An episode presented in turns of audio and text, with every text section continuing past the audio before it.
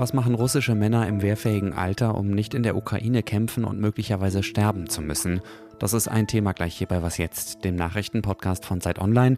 Vorher geht's aber mal wieder um das hier. Wir sind hier, wir sind laut, weil ihr uns die Zukunft klaut. Heute war nämlich mal wieder weltweiter Klimastreik und damit willkommen zu diesem Update am Freitag, den 23. September. Ich bin Moses Fendel und der Redaktionsschluss für diesen Podcast ist 16 Uhr.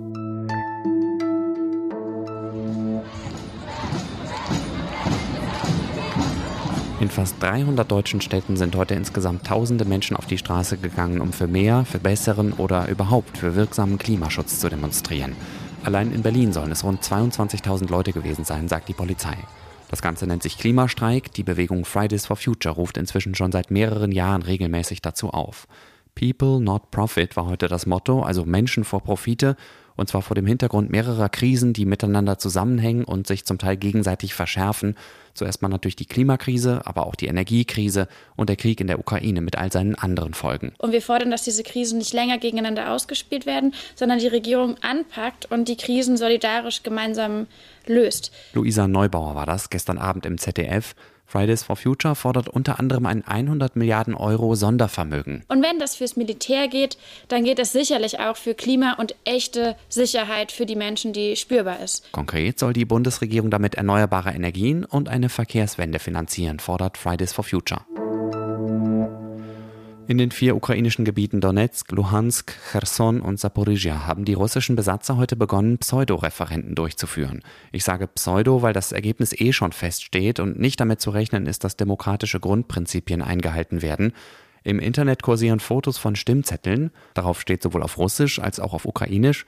Sind Sie dafür, dass das Gebiet Saporizhia aus der Ukraine austritt, dass daraus ein eigenständiger Staat wird und dass der Teil der russländischen Föderation wird? Darunter zwei Kästchen zum Ankreuzen Ja oder Nein. Noch bis einschließlich Dienstag können die Menschen an den Abstimmungen teilnehmen. Russische Nachrichtenagenturen melden, dass Vertreter der Besatzungsmacht erstmal mit Stimmzetteln von Haustür zu Haustür laufen. Erst am letzten Tag sollen auch Wahllokale geöffnet werden. Der ukrainische Präsident Volodymyr Zelensky hat die Referenten als Farce bezeichnet und die Menschen in Russland zum Widerstand gegen die von Wladimir Putin vorgestern verkündete Mobilisierung aufgerufen. 55.000 russische Soldaten seien seit Beginn des Krieges in der Ukraine gestorben, sagte Zelensky in einer Videobotschaft. Хотите больше? Нет? Тогда протестуйте. Боритесь, убегайте или сдавайтесь в украинский плен. Wollt ihr mehr davon? Nein? Dann protestiert dagegen, kämpft dagegen, lauft weg oder ergebt euch und geht in die Kriegsgefangenschaft, sagt Zelensky. Apropos weglaufen, wer nicht in der Ukraine kämpfen will, versucht das Land zu verlassen. Flüge von Moskau aus sollen auf Wochen ausgebucht sein. Zuletzt sollen Tickets für umgerechnet zwischen 7.000 und 9.000 Euro weggegangen sein. Und an den Landgrenzen nach Finnland oder Kasachstan stehen Autos in langen Schlangen. Wir haben mit zwei Männern gesprochen, die es schon außer Landes geschafft haben. Beide sind 27 und beide wollen nicht, dass ihr wirklicher Name hier im Podcast veröffentlicht wird. Einmal Sergei, er ist noch kurz vor der Mobilmachung nach Berlin gekommen, wo seine Schwester lebt. Ihm war es wichtig zu betonen, dass es sich, anders als offiziell behauptet, nicht nur um eine Teilmobilisierung handelt. The mobilization is basically for everyone who can fight, so practically it's not partial.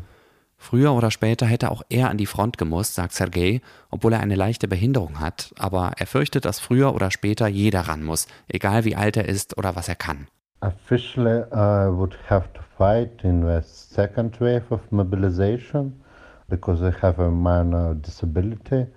But in fact, they would have taken me anyway, as uh, they take everyone they can now, no matter age or qualification. Artyom haben wir in Kasachstan erreicht. Er ist mit einer Mitfahrgelegenheit dorthin gefahren.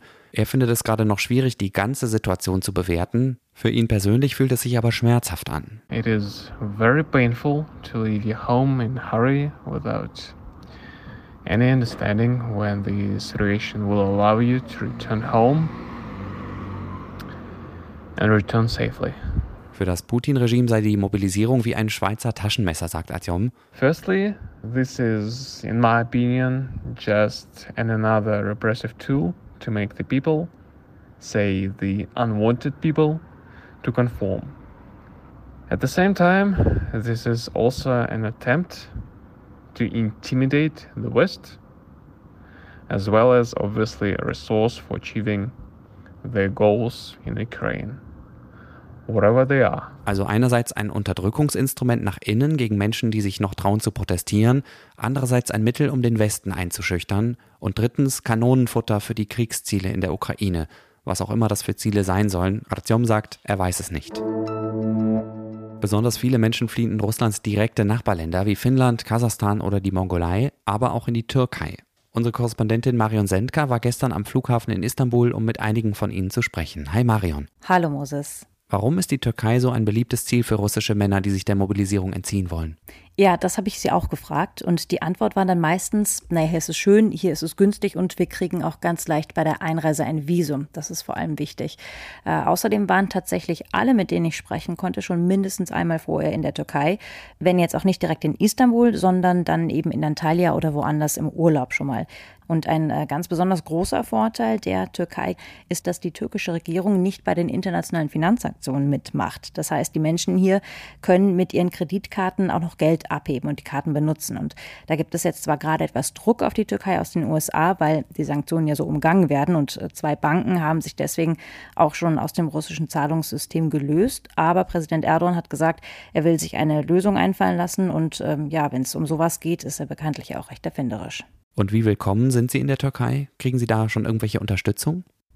Naja, die Regierung ist schon darum bemüht, dass das Zahlungsproblem gelöst wird, aber ansonsten fällt aus türkischer Sicht nicht so viel an, was noch gemacht werden müsste. Die Menschen haben ja alle ihr Visum und wer länger als 90 Tage bleiben sollte, der kann danach eine Aufenthaltsgenehmigung beantragen. Da gab es bisher jetzt auch für Russen eher weniger Probleme. Die Menschen werden hier auch nicht wie zum Beispiel die Syrer oder Afghanen direkt als Flüchtende angesehen, sondern eher so als, als Urlauber, also einfach als Leute, die eine Zeit lang kommen und die dann vor allem eben auch Geld mitbringen. Also sind hier schon durchaus willkommen, äh, auch weil sie bisher zumindest nicht negativ aufgefallen sind, ähm, wenig auf den türkischen Staat angewiesen sind und ich denke, das ist auch ganz wichtig, weil man eben davon ausgeht, dass sie definitiv spätestens sobald der Krieg vorbei ist, dann auch wieder zurückgehen. Danke nach Istanbul, Marion Sendka. Was noch? Wissen Sie eigentlich, wer ich bin? Dieser Satz transportiert normalerweise eine gewisse Gereiztheit. Ich kann nicht überprüfen, ob die Geschichte zu 100% stimmt, aber sie passt noch gut in diese Sendung. Außerdem ist ein Mitschnitt davon im Internet viral gegangen. Der Sohn von Kreml-Sprecher Dmitri Peskov, Nikolai, bekommt einen Anruf, angeblich aus einem Moskauer Wehrkreiskommando. Peskov Junior habe sich am nächsten Morgen um 10 Uhr auf der Dienststelle einzufinden, um in den Krieg zu ziehen. Nikolai Peskov ist damit offensichtlich nicht einverstanden und stellt dann eben genau die Frage, wissen Sie denn nicht, wer ich bin? Er sagt dann noch, dass er der Einberufung natürlich nicht folgen werde und dass er die Angelegenheit auf einer anderen Ebene regeln wolle. Hinter dem Prank, wie man auf Neudeutsch sagt, steckt das Team des inhaftierten russischen Oppositionellen Alexei Nawalny.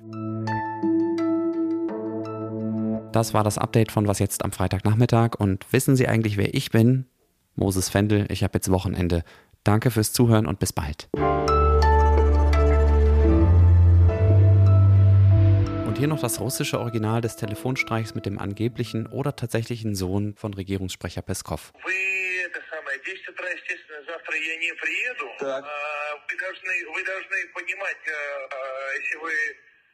сказать, что я господин Песков, да. насколько это не совсем правильно, чтобы я там находился. Угу. Короче, я буду это решать на это самое. Я буду это решать на другом уровне. Как бы если это